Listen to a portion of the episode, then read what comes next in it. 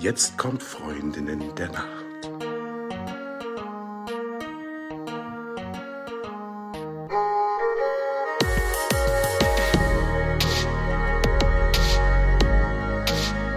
Hallo und herzlich willkommen zu einer neuen Folge von Freundinnen der Nacht. Mein Name ist Talea und bei mir ist die Eva. Und bei uns ist auch der Christoph Ringleb. Und Christoph ist Teesommelier und hat einen Teeladen, Teetastic. Er ist also ein richtiger Fachmann für das Thema. Wir sind ja gerade in unserem Ernährungsmonat, also alles, was Essen und Getränke so mit dem Schlaf zu tun haben und wie sie den Schlaf positiv oder negativ beeinflussen. Und deswegen ist Christoph äh, heute hier. Heute geht es nicht um die Wurst, sondern heute geht es um Tee. Aber bevor wir anfangen, eine Frage äh, an dich, Eva. Wie hast du geschlafen? Sehr gut. Ich bin im Moment irgendwie mega erschöpft und ich schlafe jetzt sowieso innerhalb von 20 Sekunden ein. Im Moment schlafe ich innerhalb von 10 Sekunden ein äh, und schlafe dann wie ein Baby. Es war gut. Und du, Talea, wie hast du geschlafen? Ich habe auch total hervorragend geschlafen. Das erzähle ich ja nicht so oft. Ähm, und heute Nacht habe ich wirklich richtig gut geschlafen. Also das erzähle ich nicht so oft. Äh, vielleicht Christoph auch, damit du Bescheid weißt, warum denn äh, jetzt hier die Talea als Schlafcoach irgendwie immer mal wieder Schlafprobleme hat. Äh, ich habe so ein bisschen die Tendenz, mir viele Termine reinzupacken und das hat natürlich einen Einfluss auf den Schlaf. Mm, und das ist jetzt gerade ein bisschen entspannter geworden. Da äh, freue ich mich sehr drüber. Ja, Christoph, wie hast du denn geschlafen? Ja, also ich würde sa gerne sagen, gut. Ähm, ich habe gerade ein Zahnimplantat mit einer Krone. Da sind wir noch in der Endphase. Ähm, also sage ich mal den Umständen entsprechend. oh je. Ach, Christoph, es tut mir ein bisschen leid. Ich weiß, Zähne, also Zähne ist für mich so ein ätzendes Thema, aber gut. Äh, reden wir nicht darüber. Christoph, erzähl doch mal ein bisschen was über dich. Stell dich kurz vor. Wer bist du? Was machst du? Warum bist du hier? Wissen wir ja schon ein bisschen. ja, also ich bin der Christoph. Äh, schön, dass ich heute bei euch dabei sein darf. Ähm, ja, ich bin Teesommelier, das wurde ja eben schon gesagt. Also ich habe eine ähm, Ausbildung gemacht, ähm, sowohl theoretisch als auch praktisch im Ursprung, um mich ein bisschen mehr mit Tee zu beschäftigen. Ich habe einen Teeladen in Frankfurt und bin auch privat sehr verwurzelt, also vor allem in ja, der traditionellen Schiene, ähm, Teezeremonie und ähnliches war auch eine Zeit lang ähm, in Taiwan und habe da in einem Kloster gelebt, um alles aus erster Hand zu lernen. Das klingt spannend und da kann ich total anknüpfen. Ich bin ja eigentlich Ostfriesin und die Ostfriesen und Ostfriesen, die trinken ja alle sehr, sehr viel Tee. Ähm, ich meine, gut, ob ich mich da jetzt so einreihe, weiß ich gar nicht. Ich trinke aber schon auch gerne mal Tee. Ähm, morgen gibt's, morgens gibt's für mich aber doch immer erstmal einen Kaffee. Und deswegen auch meine Frage an dich. Kann man denn den Tee als Alternative zu Kaffee sehen? Oder sind das zwei völlig unterschiedliche Getränke? Oder sind Menschen vielleicht auch einfach entweder Tee- oder KaffeetrinkerInnen? Also es ist natürlich eine Geschmacksfrage, sage ich mal. Tee ist ein sehr vielfältiges Produkt, finde ich. Also da wird ein sehr großer Bereich abgedeckt geschmacklich. Es gibt auch Teesorten, wenn man sagt, dass man vom Kaffee sich gern dem Tee annähern möchte, kann man zum Beispiel mit kräftigen Schwarztees mal starten, ähm, also Ostfriesenmischung zum Beispiel. Ähm, ähm, was ich sehr interessant finde, ist immer die, die Frage, die kommt auch meistens immer als erstes bei diesem Thema, wie das mit der Koffeinwirkung ist. Also es ist ein Irrglaube zu denken, dass Kaffee mehr Koffein hätte als Tee. Also in der Realität hat der Tee tatsächlich mehr. Es löst sich aber nicht immer so viel Koffein, wie das beim Kaffee der Fall ist. Aber die Koffeinwirkung ist halt viel schonender beim Tee. Also man kennt das ja beim Kaffee. Äh, man ist so schnell 0 auf 100, ja, so richtig Wachwirkung. Und dann kommt aber nach kurzer Zeit wieder dieses tiefe Loch, wo dann diese Wachwirkung schnell verfliegt. Beim Tee habe ich ähm, das Koffein gebunden an andere Stoffe. Das heißt, das löst sich im Körper erst im Darm. Ähm, ich habe also so eine langsame Wachkurve, bis das Koffein wirkt. Ich habe dann noch die Aminosäure L-Theanin. Die hat so eine beruhigende Wirkung, ist also quasi so ein Gegenspieler zum Kaffee. Ähm, von daher ist die Koffeinwirkung jetzt schon da, sag ich mal. Also Leute, die ein bisschen empfindlicher auf das Thema Koffein reagieren oder auch ähm, säureempfindlicher Magen ist auch so ein Thema beim Kaffee. Die können dann auch mal gerne den Tee ausprobieren morgens. Ja, vielen Dank. Ich habe jetzt schon ganz viel Neues über Tee gelernt und äh, ich, für mich stellt sich so die Frage, ne, Christoph, wir als Frankfurter, ne, ist, ob Tee und Kaffee so sind wie Frankfurt und Offenbach, aber sie dürfen wohl auch nebeneinander existieren. Und man darf beides mögen, offensichtlich. Genau. Erzähl uns doch mal, welche Qualitätsmerkmale gibt es denn bei Tee und auf was muss man denn achten, wenn man sagt, ich möchte mir was Gutes tun, ich möchte einen richtig guten Tee kaufen? Ja, also ich finde, wie auch bei anderen landwirtschaftlichen Produkten, immer Bioqualität sehr wichtig. Also in meinem Geschäft, wir sind auch rein auf, auf Bioqualität spezialisiert. Wir haben überhaupt keine konventionellen Sachen. Ist natürlich ähm, Schadstoffe, Pestizide und ähnliches ein Thema was in der konventionellen Landwirtschaft ja leider sehr große Ausmaße hat. Und dann finde ich beim Tee auch die Qualitätsstufen an sich äh, wichtig. Also der Teebeutel ist natürlich oft beliebt, ja, weil er vermeintlich einfacher und schneller zu handhaben ist. Das halte ich aber jetzt auch ähm, für einen Irrglauben. Aber im Teebeutel ist natürlich letztlich eine ganz andere Qualität drin. Also es ist oft sogar, sage ich mal, das, was am Ende rausgesiebt wird, ja, also der sogenannte Staub bei minderwertigen Teebeuteln. Bei losem Platttee habe ich natürlich ganze Blätter und viel höhere Qualität und dementsprechend natürlich auch bessere Inhaltsstoffe, die da drin stecken. Das habe ich mich schon öfter mal gefragt. Ich bin da ja auch ein bisschen bequem und bevorzuge Teebeutel, denke aber auch immer, wenn ich mir so eine lose Teemischung anschaue, da sieht man viel mehr, was das eigentlich mal gewesen sein könnte. Bei den kleinen Teebeuteln sieht man das ja oft gar nicht mehr, also wenn man die jetzt aufschneidet und, äh, und reinguckt. Und das ist dann wahrscheinlich auch total ausschlaggebend für den Geschmack, kann ich mir vorstellen. Ähm, Definitiv. Es ist ja äh, ein Unterschied, ob du jetzt eine ganze Frucht isst oder ein ganzes Blatt hast oder wirklich nur die kleinen Bruchreststücke hast. Ähm, dementsprechend ist natürlich auch das, was an Aroma und Inhaltsstoffen noch drin steckt. Hm.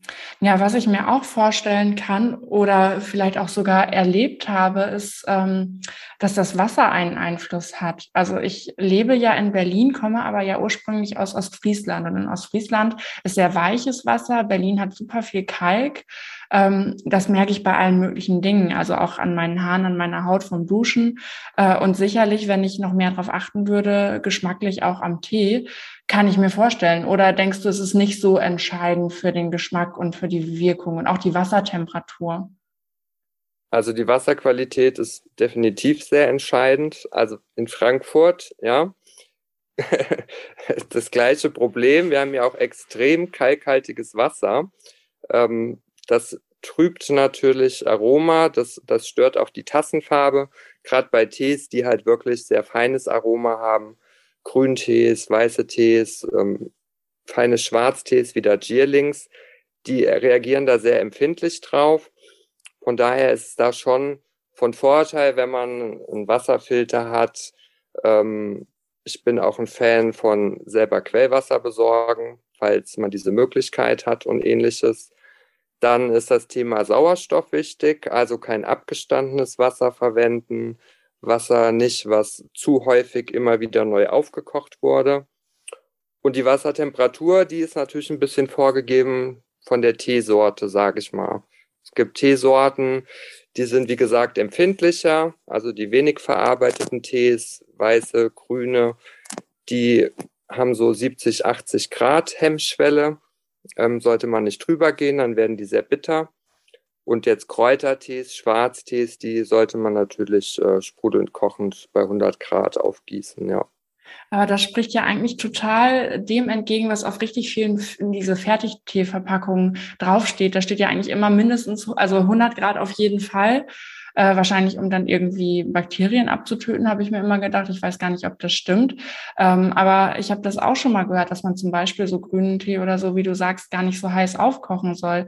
Wie geht man denn dann damit um?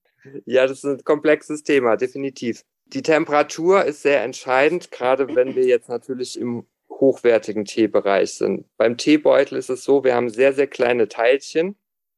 Die werden natürlich sehr schnell von dem heißen Wasser umspült und geben ganz schnell die Inhaltsstoffe ab. Also das sieht man ja manchmal, man den Teebeutel in das heiße Wasser tunkt, dann kommt direkt Farbe.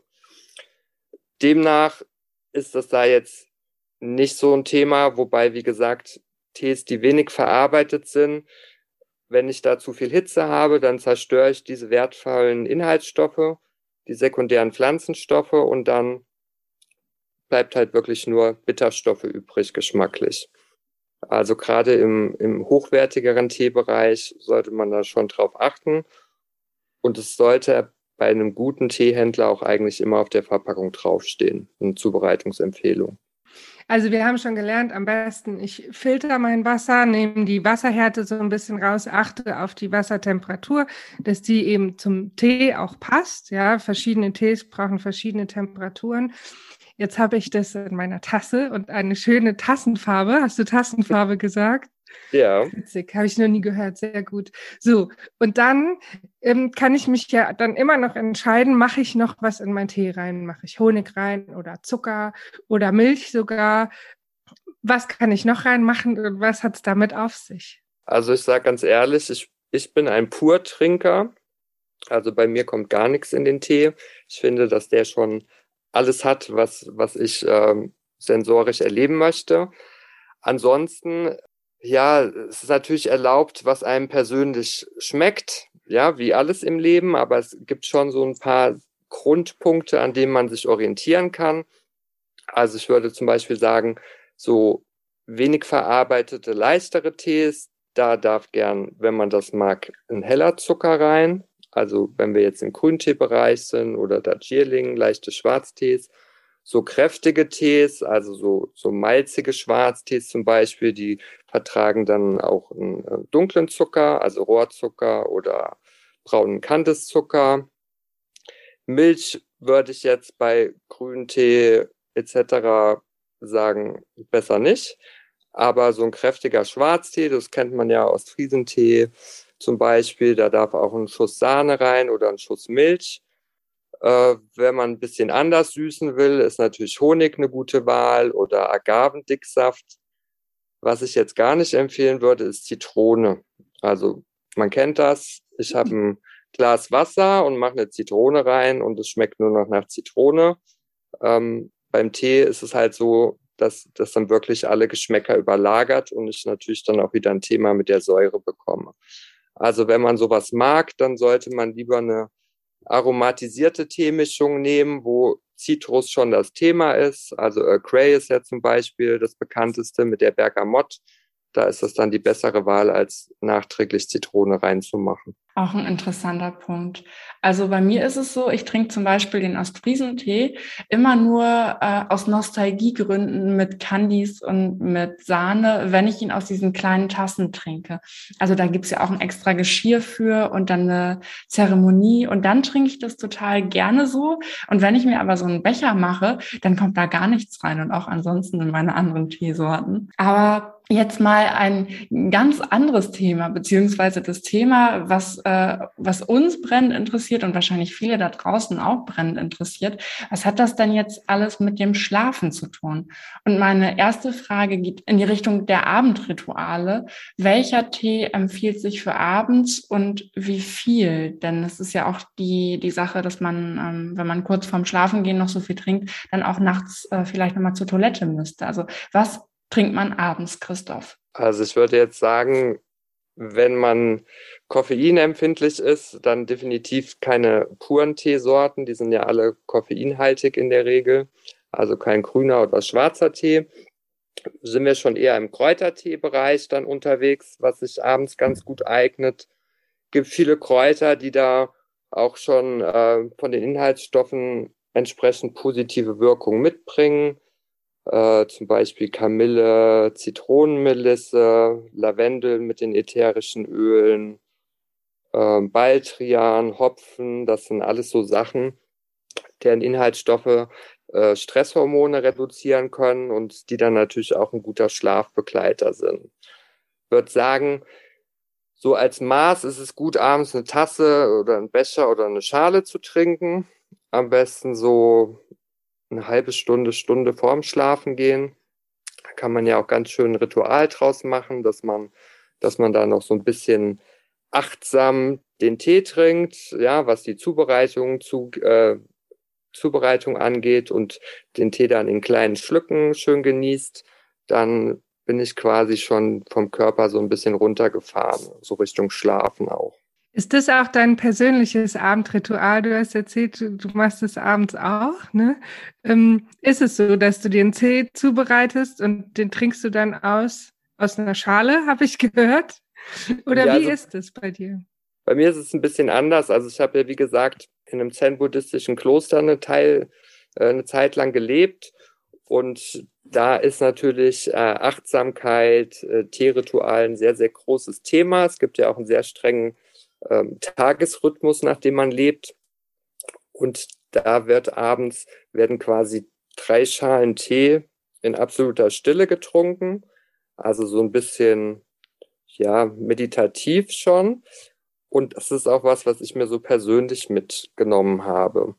Ich trinke allerdings Tees, die auch koffeinhaltig sind. Ich bin aber körperphysiologisch da auch nicht so empfindlich, dass mich das stören würde. Ähm, aber wie gesagt, mir geht's da so ein bisschen um, um, um dieses Rituelle halt und dann kann man noch mal ein bisschen schön vom Tag abschalten. Und äh, machst du das immer? Also ich sag mal, wenn du abends essen gehst mit Freunden und dann, äh, weiß ich nicht, kommst du spät nach Hause, machst du dann noch dein Teeritual oder verzichtest du auch manchmal drauf? Also das ist was, was mir absolut heilig ist und wo ich mir auch bewusst immer die Zeit für nehme. Also wenn mal der Fall eintreten sollte, dass das überhaupt nicht zeitlich oder logistisch möglich ist, dann ist es auch was, was mir fehlt.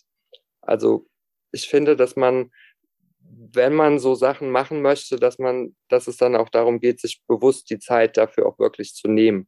Also oft in unserem hektischen Alltag sagen wir ja immer, äh, wir haben keine Zeit. Ja, das ist ja auch beim Thema Sport oder so immer eine beliebte Ausrede. Aber letztlich, wenn man etwas wirklich möchte ähm, und sich bewusst diese Zeit nimmt, dann kann man da auch sehr von profitieren.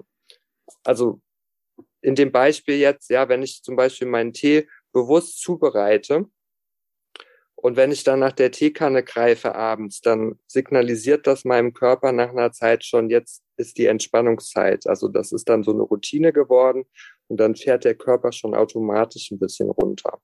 Also es sind mhm. Sachen, die man ja auch trainieren kann. Total. Also ich, ich gehe da innerlich völlig mit und ich finde, das ist auch ein tolles Ritual, um sich vom Tag zu verabschieden, von, von dieser Hektik und von dem Druck, wie du das gerade schon erwähnt hast. Und dann hat man einfach so ein bisschen strukturlose Zeit, in der man Löcher in die Luft starren kann. Und ich denke, das ist ganz wichtig, um auch nochmal so ein bisschen nachzuverarbeiten, was eigentlich am Tag passiert ist äh, und um sich gedanklich aufs Bett vorzubereiten. Und wir hatten es ja schon öfter über Abendrituale. Und wenn man das einbaut oder was auch immer für Abendrituale man einbauen möchte und dieser Ablauf ist immer derselbe, dann fährt der Körper einfach auch zuverlässig runter und das Schlafen wird viel, viel einfacher. Ne, also es ist ja auch völlig klar, also was ich ja immer ganz gerne erzähle, ist, dass meine Ohrstöpsel und meine Schlafbrille für mich wirklich so äh, der letzte Teil meiner Abendrituale sind, wo ich mich dann quasi hermetisch abriegel von der Außenwelt und mein Körper weiß, okay, hier ist jetzt keine Unterhaltung mehr, hier gibt's nichts mehr zu sehen, sondern jetzt ist hier wirklich Feierabend. Mm, und mm, das da, also einmal eingeübt, wie du sagst, ist auch eine Übungssache, einmal eingeübt funktioniert es immer besser und immer zuverlässiger. Naja, so jetzt sind wir ja schon eingeschlafen. Jetzt haben wir ja alle drei erholsam geschlafen, wachen wieder auf. Was machen wir denn morgens? Also welcher Tee eignet sich besonders gut für morgens? Und gibt's da ein schönes Ritual, um mit äh, dem Lieblingstee in den Tag zu starten? Das ist natürlich jetzt wieder Geschmackssache, sage ich mal. Grüntee ist zum Beispiel eine gute Option morgens. Also Grüntees sind ja in der Regel auch Teesorten, die extrem koffeinreich sind. Äh, Matcha ist so ein beliebtes Beispiel, also diesen Pulvertee, den ich aufschlage. Da kann man natürlich morgens auch ein Ritual draus machen, ähm, wenn, wenn man da morgens sich auch die Zeit für nimmt wieder, ne? logisch. Äh, aber geschmacklich natürlich auch Schwarztee, wenn, wenn ich eher diese, diese feinherbe Richtung mag vom Geschmack. So ein bisschen Geschmackssache, ja. Hm. Und dann wieder als Alternative zum Morgenkaffee vielleicht sogar. Zum Beispiel, wie gesagt, ja, ja die Koffeinwirkung ist ja so gesehen schon da. Also ja. ich habe nicht so diesen Vorschlaghammer, das heißt, der Körper kann dann auch ein bisschen schonender wach werden. Von daher ist das auch eine gute Option, mit Tee dann wach zu werden. Was ist denn die Magie von Tee und warum lohnt es sich denn, Tee zu trinken? Das ist jetzt deine Möglichkeit, eine Ode an den Tee zu halten. Mich persönlich äh, fasziniert zum einen diese, diese Vielfältigkeit dieses Produkts. Also ich habe ja eine unglaubliche Bandbreite beim Tee. Also reiner Tee kommt von einer Pflanze so gesehen. Also die Teepflanze ist eine botanische Pflanze und je nach Verarbeitung und ähnliches habe ich einen, einen feinen weißen Tee oder einen, einen grasigen japanischen grünen Tee oder einen Schwarztee. Also ich habe eine unglaubliche Palette an, an Vielfalt und Geschmack. Und dann hatte ich ja auch schon angedeutet, Tee ist für mich nicht nur ein Getränk, sondern auch so eine Art Lebensstil. Ja, also Tee ist für mich sehr mit Achtsamkeit verbunden. Ähm, also diese traditionellen asiatischen Thematiken, die da aufkommen. Also, dass man da auch wirklich diese Teekultur lebt. Das ist für mich auch unglaublich faszinierend, ja. Ähm, nun verkaufst du ja auch selber Tee und kannst ja auch so ein bisschen äh, beobachten, was auch die Leute gerne mögen. Was würdest du sagen, ist so unser aller Lieblingstee? Was ist der Tee der Tees? also wie gesagt, Geschmäcker sind ja verschieden. Tee bietet sehr viele Geschmäcker. Also es gibt eigentlich für jeden Geschmack einen Tee. Gerade wenn wir dann noch in Kräuter-Früchte-Bereich gehen oder diese ganzen aromatisierten Teerichtungen. Äh, was wirklich am beliebtesten ist, sind, was immer geht, sind Kräutertees. Also Pfefferminze ist zum Beispiel somit das am häufigsten getrunkene, äh, jetzt auf Deutschland bezogen. Früchtetees sind dann eigentlich auf Platz zwei und dann kommen wir schon zu den Grüntees. Also Grüntee hat in den letzten Jahren den Schwarztee sehr abgelöst, was natürlich auch mit diesen ganzen gesundheitspositiven Wirkungen, die danach gesagt werden, äh, eine Rolle spielt. Und immer mehr Leute achten da so ein bisschen auf sich und ihren Körper. Deshalb kommt der Grüntee auch immer mehr.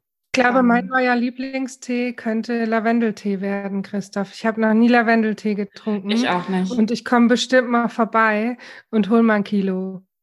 Ja, also Lavendel, wie gesagt, ähm, ätherische Öle ist, ist ein super Schlafbegleiter auch. Also man kennt das ja, dass man sich so ein Lavendelsäckchen äh, aufs Kopfkissen legt oder wie auch immer oder was ans Bett hängt. Und als Tee hat es natürlich auch diese Eigenschaften und ist auch in den meisten Schlafteemischungen immer so ein Grundbestandteil mit drin, ja.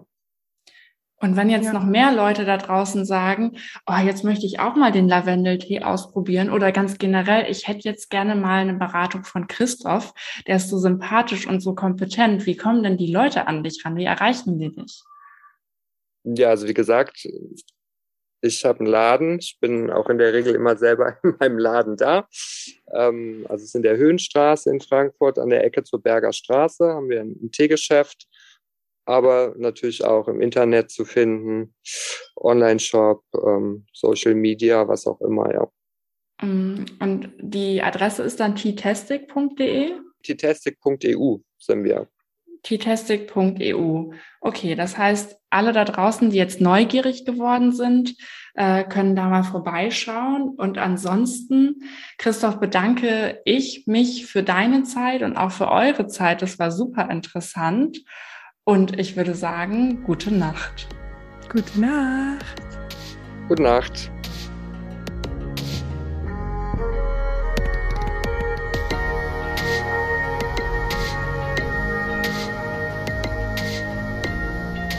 Falls du uns vermisst, gibt es eine kleine Lösung. Abonniere unseren Podcast oder folge uns auf Social Media. Dort findest du uns unter Freundin der Nacht auf allen gängigen Plattformen, Facebook, Instagram, LinkedIn oder du schreibst uns eine E-Mail an hallo at freundindernacht.de. Und jetzt gute Nacht. Gute Nacht.